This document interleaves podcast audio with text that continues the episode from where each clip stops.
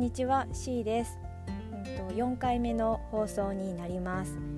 えっと前回えっと事実婚のメリットというお話をさせていただいておりました。でそこでなんか振り返ったら私もしかして私が考えるメリットはって言ってたかもしれないなと思ってちょっとなんかおこがましかったなと反省をしています。あのやっぱり私も初め興味を持ち出した時にたくさん調べたんですよね。でネットとか書籍とかそういうところの情報で得たものを自分なりに反芻して、うん、落とし込んで思っていたメリットを話させてもらったのですがなんかちょっとこう、うん、あのオリジナルで考えたみたいな風に言ってしまったかもしれないなと思ってそこをあの反省しています。で今日のテーマは気のメリットだったので今日はデメリットをお話ししようかなと思うんですけど、まあ、それ今日お話しすることももちろんその情報を調べた時に得た知識がまずあって、えー、お話をさせていただきます。で私はそのデメリットというのは、まあ、3つ考えられるかなと思っていてでもう一つちょっとまああんまりデメリットというところとは、事実婚のデメリットというところとは結びつきが、うん、直接ではないかもしれないですけどもう一つ付け加えで話したいなと思っていることがあってその4点お話しさせてもらおうかなと思います。でまず1つ目はあのパートナーとの関係が、まあ、法律的な結びつきがないので配偶者として扱ってもらえないということかなと思います。例えばあの税金税税金の控除とか配偶者控除とか受けられないんですけどそういったこととかあとは職場の規約の中で何かこう認められている何て言うんですか福利厚生っていうのかな、うん、そういうところに当てはまらないケースもあるんじゃないかなと思います。で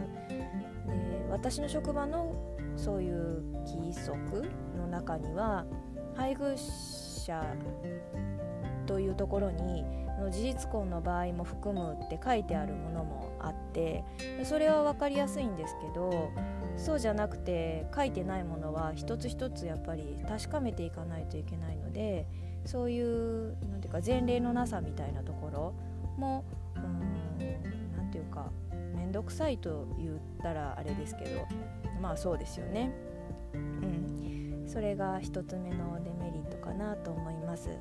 で2つ目はあのパートナーとの間に子供ができた時にその子供の何て言ったらいいんだろう子供の席が母親の方に自動的に入ってしまうっていうことですね。子供が母親の戸籍に自動的に入るのでもし父親の姓を名乗らせたいなと思ったら、えーと、認知をしてで家庭裁判所かな？の許可をもらわないといけないです。そういう手続きが必要というところがデメリットかな。なと思うのであの逃げ恥のドラマの中でも子供が生まれることになったので入籍しましょうっていう運びになりましたよね。うん、なのでその辺りが2つ目のデメリットでかなと思います。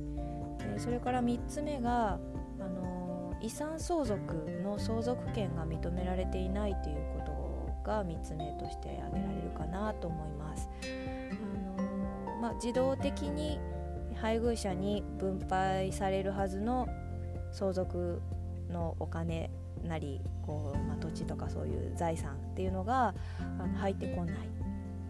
で遺言状？遺言状っていうんですかねそれを書いていれば、あのー、そちらにも財産をこう分けることができるそうなんですけど正当な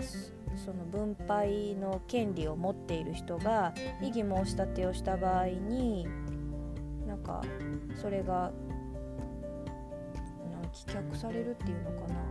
みたいなこともあるようなことをね調べてあの情報として聞いたことがあります。もし間違ってたらごめんなさい。あの法律の専門家ではないので、もし間違ってたら教えていただけたらありがたいんですが、まあ、そういったことが2点目かなとあごめんなさい2点目じゃなかったら3点目かなと思います。うん、であともう一つ付け加えたいなって言っていたのがうんと、まあ、職場とかあまあ社会でこう生活する中で性が変わらないっていうことイコール独身のままだよねって思われちゃうっていうところがなんか嫌だなって私は思いますなんか別にこれは事実婚のデメリットっていうわけじゃないんですけどなんか結婚をしたら女性は性が変わるものだっていう暗黙の了解というかそういう認識ありますよね世の中の中に。なので、まあ、そのその何ていうかその辺りの認識のせいで変な目で見られちゃうっていうかあいつまだいついつまでも結婚してないよねみたいな風に思われちゃうっていうのはなんかとてもこう何て言うか腑に落ちないというか嫌だなって思うんですよね。そいちいちこういや性は変わってないんですけど結婚したんですっていうことを説明しないといけないのはすごく嫌だなって思うしでそれを説明した時に「えあじゃあ旦那さんが性にを変わってくれたんですか?」って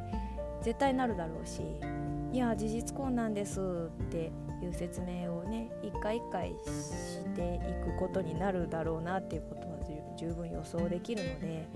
その辺りがなんかもっといろんな選択肢があるんだっていうことが世間にもっと広まって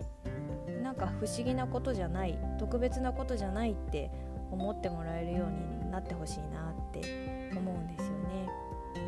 なんかちょっとデメリットとは外れちゃったかもしれないんですけどその辺りが私は気になっているので4つ目としてお話をさせていただきました。